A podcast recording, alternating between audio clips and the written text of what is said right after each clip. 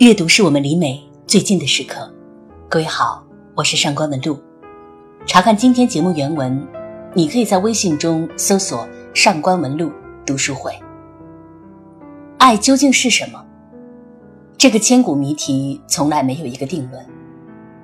我们或许很难定义爱是什么，但是可以确定的是，爱不是功利的算计。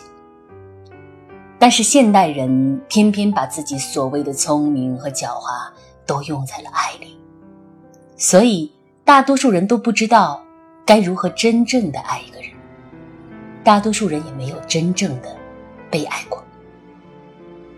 作家张贤亮在他的两部小说描写了同一个男人，叫张永林，而张永林在两个截然不同的故事里的两段感情。却折射出人类在情感方面的共同残缺，这种残缺便是爱无能。首先是中篇小说《绿化树》，《绿化树》的故事发生在二十世纪六十年代，那是一个饥荒时期。故事的女主人公马樱花，作为农场的一个普通的劳动妇女，竟然能够拿出饥荒时期。显见的白面膜。每天下工后，他都让张永林到家里吃个饱。瘦弱的张永林由此渐渐强壮起来。如此长期的供养，让张永林认为自己坠入了爱河。但是很快，他生出了这样的想法：我能娶她做妻子吗？我。爱他不爱他呢？在万籁俱寂的深夜，我冷静地分析着自己的情感，在那轻柔似水、飘忽如梦的柔情下，原来不过是一种感恩，一种感激之情。我对他的爱情，其实只是我过去读过的爱情小说。或艺术作品中关于爱情的描写的反光，我感到他完全不习惯我那表达爱情的方式，从而我也认为他不可能理解我的爱情，不可能理解我。我和他在文化素养上的差距是不可能弥补的。总而言之，尽管。我心里也暗自感到不安，但我仍然觉得，他和我两人是不相配的。相配？问号。张永林显然不知道，真正的爱，从来就不是可以以所谓的相配为前提的。在本质上，爱不是功利算计，只是源于同情或共情之心的怜悯和付出。但是，它也非冲动，乃是理性。正如舍勒所说的：“爱始终是激发认识和意愿的催行女，是精神和理性之母。它是强大者至于弱小者的关怀，是令弱小者借助这一关怀，进而同样强大起来的智慧支持。”所以，爱恰恰是在这种不相配中才找到了意义的空间。爱非自上而下，恰恰相反，爱表现为高贵者俯身亲顾贫穷者，美者俯身亲顾丑者，善人和圣人俯身亲顾恶人和庸人，救世主俯身亲顾税吏。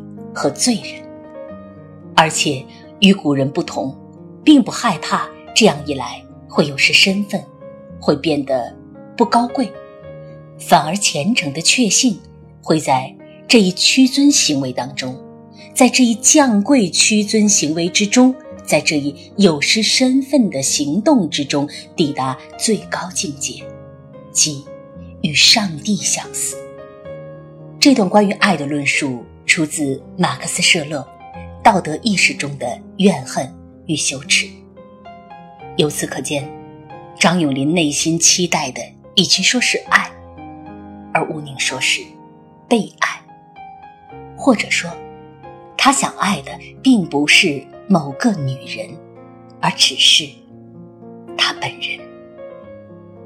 女人不过是他借以关爱自己的一个中介，即便那可能就是他以为与自己相配的女人吧。因为始终不懂得何谓爱的真谛，张永林。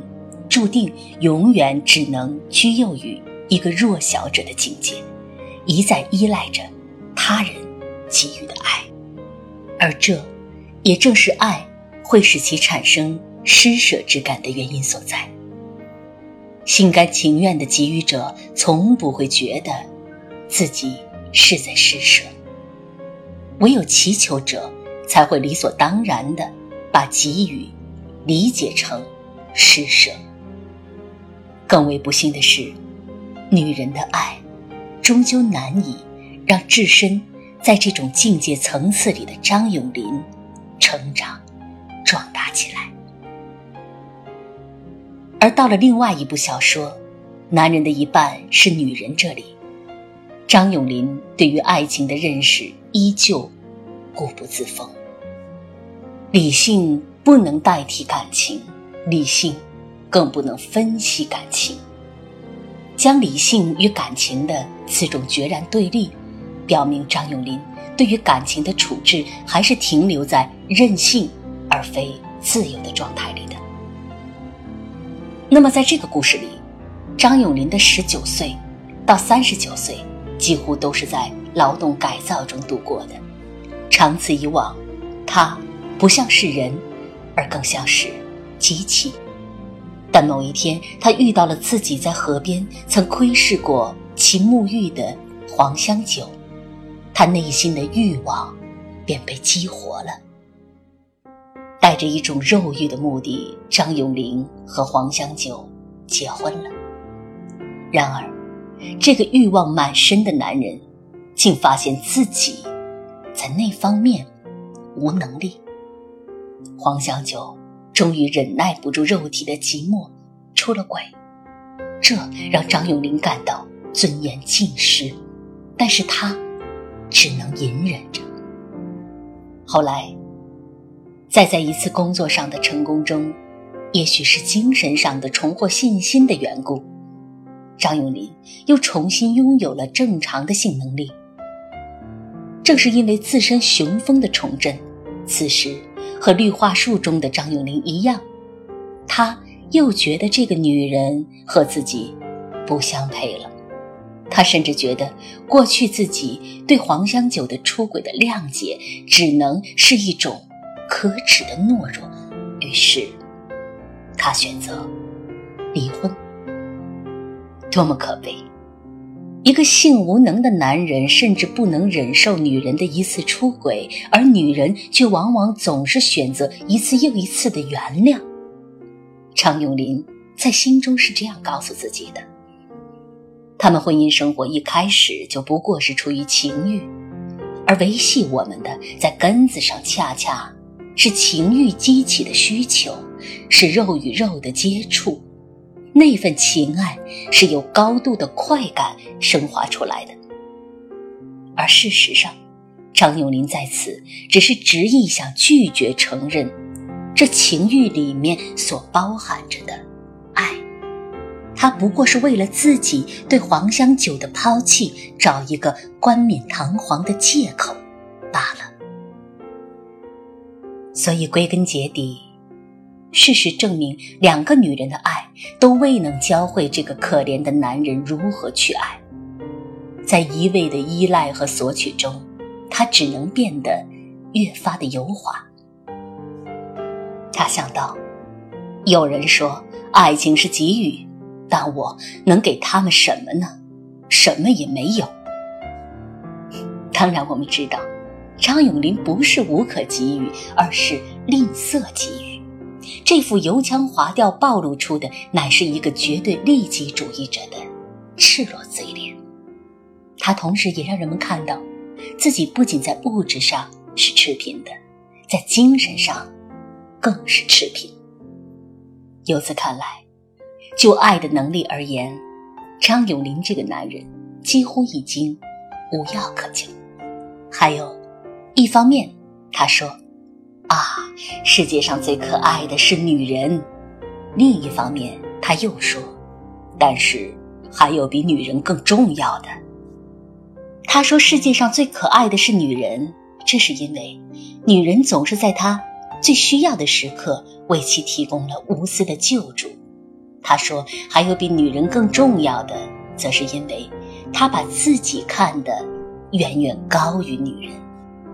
所以，对于爱情，他只有这样的看法：爱情真是既让人眷恋又让人讨厌的东西，没有它不行。它太多了，也受不了。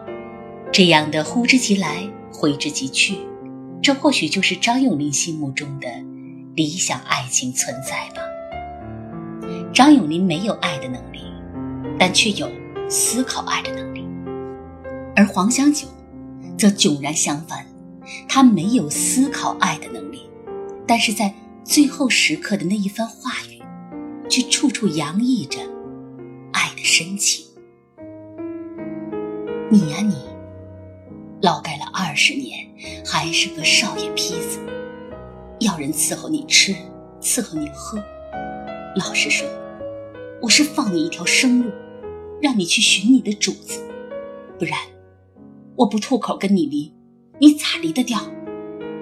你是去投靠美帝苏修也好，是去投刘少奇、邓小平也好，你放心，你反革命成功了，荣华富贵了，我绝不来沾你的光。你何必跟我耍这样的花样？本来我是想跟你大闹一场的，去检举揭发你，叫你叫你再去蹲劳改。可后来一想，你也可怜，一肚子才学，窝在这儿受人欺负，你有你的苦楚，还是好离好散吧，都给个人留下些可想的地方。我告诉你。不管你以后多荣华富贵，有多少漂亮的女子围着你转，像我这样心疼你的女人，你一个也找不到了。我呢，我也想开了。马老婆子一个人也过了一辈子，还是乐呵呵的，我还不能像她一样过吗？我以后再也不找了，真的不找了。狗跟你说谎，还找谁呢？我命里不该有好男人，找着一个好男人还搂不住要跑。那个钱，你带上，路上好花。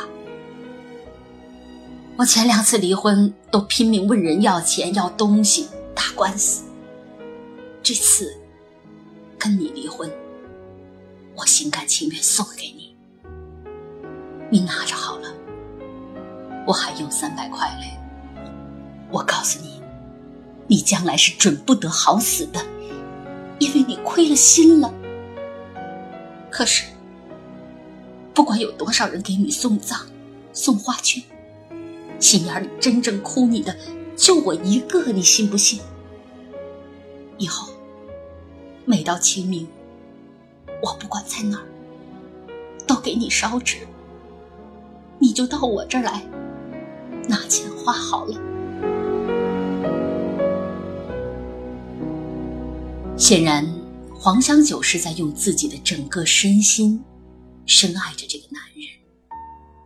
尽管已经面临惨遭对方抛弃的命运，他亦还仍旧认为他是个好男人。